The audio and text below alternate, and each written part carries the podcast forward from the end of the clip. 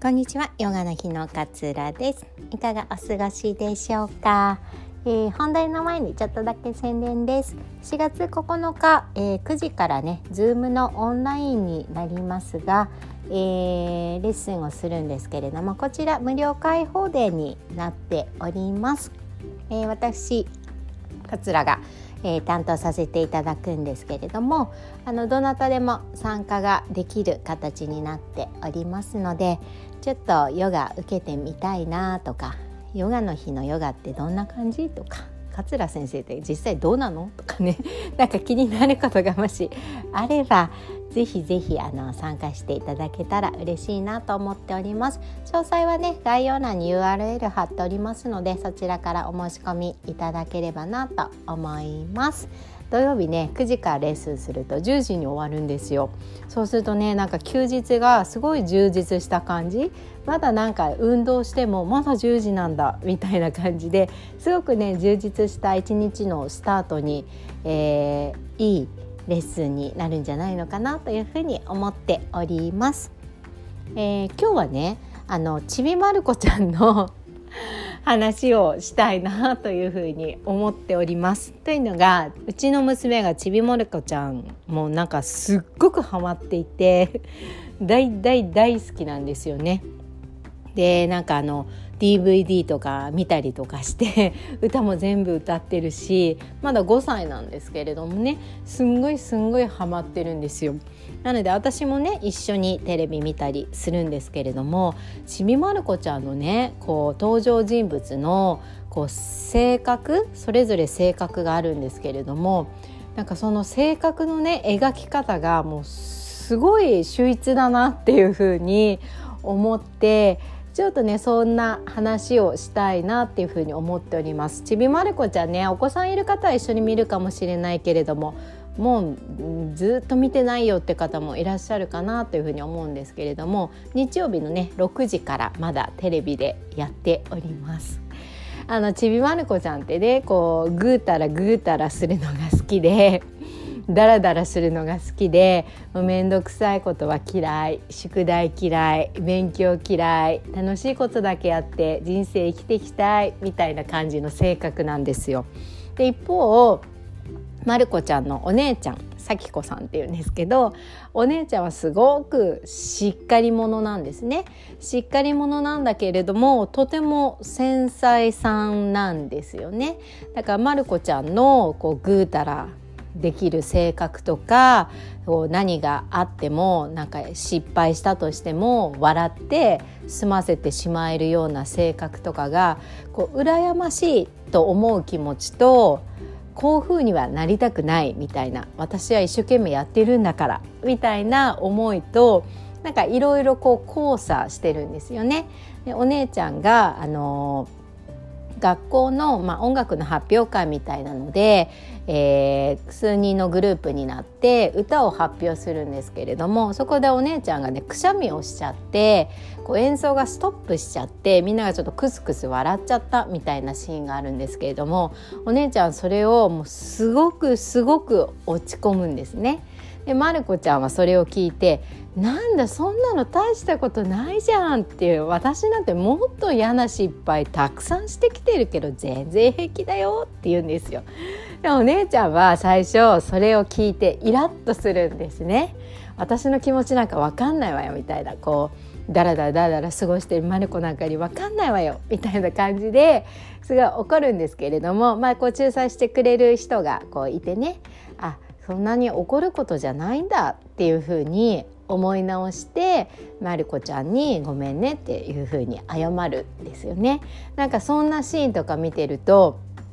すごくこう人のね 自分にないところを持っている人を羨ましいって思ったりとかいいなって思ったりすることってよくあることだと思うんですね。であのまる子ちゃんの学校生活のクラスメートではこういろいろな本当に性格の人がいるんですね。例えば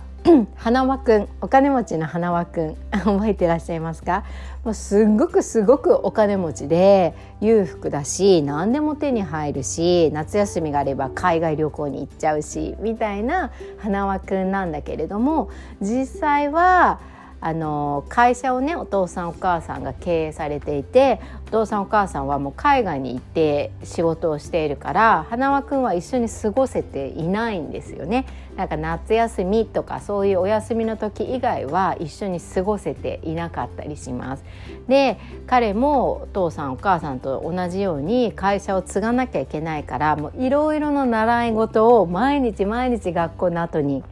あのしていて実はすごく大変なんですよ。でまる子ちゃんはね最初はお金持ちでいいな何でも手に入っていいななんて思ってたんだけどその現実を知ってあ私はダラダラな方がいいやみたいに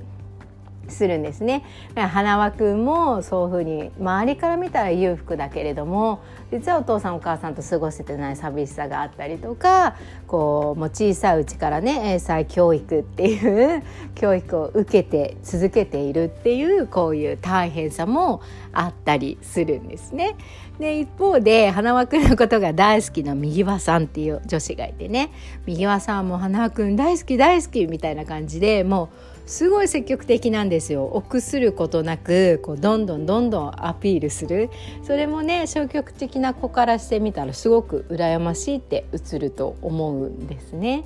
でもう一人 まだいっぱいいるんですけど野口さんって言って女子でねこうあまり自分のことを話さないから何を考えているのかよくわからない。っていうような感じのタイプの女の子なんです。そういう子ね確かに学校のクラスメートに1人いませんでしたあの子あんまり喋んないけど何考えてるんだろうって思っちゃうような子いたと思うんですけれどもある時まるちゃんとねたまちゃんとあとよしえちゃんってお友達がいてよしえちゃんがあの親がね旅行あの用事でいないからあの泊まりに来てほしいって言ってまるちゃんとたまちゃんを誘うんですね。で3人でじゃああんなことしてこんなことして楽しもうみたいな風に盛り上がってたら野口さんがそれを見ててちょっと行きたそうな顔をしてたんですね。でまる子ちゃんはそれを気づいてまるちゃんは「野口さんも一緒においでよいいよねみんな」っていう風に誘うんですよ。でたまちゃんとよしえちゃんは野口さん何考えてるのかよくわからないからあの来てもらいたくないって2人は思ってたんだけれどもまるちゃんはそういうの気にしないからみんな4人いた方が楽しいよ大勢いた方がこういうのって楽しいよねみたいな感じで無理やり誘うんですね。でたまちゃんとよしえちゃんはえー、ちょっとって思ってるんだけれどもそれは口に出せないみたいな感じで。で結局お泊まり会が始まったら、まあ、ちょっとしばらく経ったら天候がすごい荒れてきてしまってまあ、台風のような天気になってしまって窓もガタガタするし雨もザーザー降ってるしでしまいには停電になってちゃったんですよ でも3人まるちゃんとよしえちゃんとたまちゃんもう怖くて怖くてもう家の隅にいてもうやだやだやだってもう泣きそうな感じになっていたのにそこでね野口さんは冷静に懐中電灯を出してこう明かりをつけるんですよね。でよく雨の音聞いてごらんってだんだん弱くなってきてるよ最初よりって言うんですよ。で3人とも最初は怖い怖いと思ってたからそんな雨の音とか聞けなかったんだけれども野口さんが懐中電灯をつけてくれて冷静にそう言ってくれたことであ本当だ雨の音弱まってるねってこう気づけたんですよ。野口さんって一瞬何考えてるか分かんないけどあこんな冷静な面もあるんだってたまちゃんとよしえちゃんはあの来ない方がいいなんていうふうに思っちゃってごめんねって心の中で謝るって話だったんですね。これもいろんなこう性格の描写が現れてるなと思って、ね、人ってね自分にない性格の人とかをやっぱ羨ましいって すごい思うじゃないですか。私とかもちっちゃい頃すごい人見知りだったのでこう誰でも平気に普通に話せる友達がいっぱいいる人とかすっごい羨ましかったたんですよね。ああいう風になりたいなと思ったりしました。でも一方でね自分がちょっと消極的で嫌だな人見知りで嫌だなって思っているその性格でも他の人から見たらあの人のああいう性格いいな慎重でいいなとかって思ったりするわけですよ。私はなんか何も考えずにやっちゃうけれどもあの子は慎重に物事を考えられてて失敗も少なくていいなとかって思ったりするわけですよね。だから自分はすごく人のことを見ちゃうとあのないものをねだってあの人の性格格いいなあの人の家庭いいなとかって思うんだけれども実はね自分も自分のこうこの性格嫌だなって思ってる性格も他の人から見たら全然嫌なポイントじゃなかったりするんですよね。むしろこう羨ましいなって思ってくれている人もきっと周りにいるはずなんですよね。なんかちびまる子ちゃんを見て 本当にそんな風ないろいろなこう性格の子がいて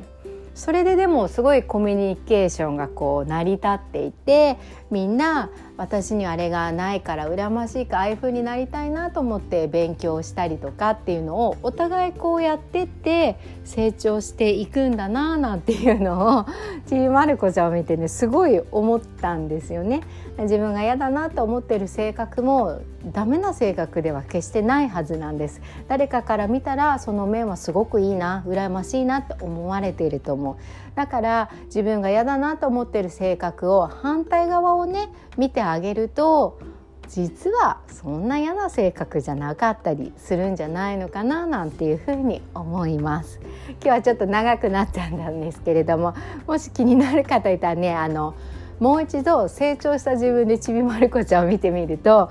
あのね当時の小学校の時見ていた自分とはまた違うから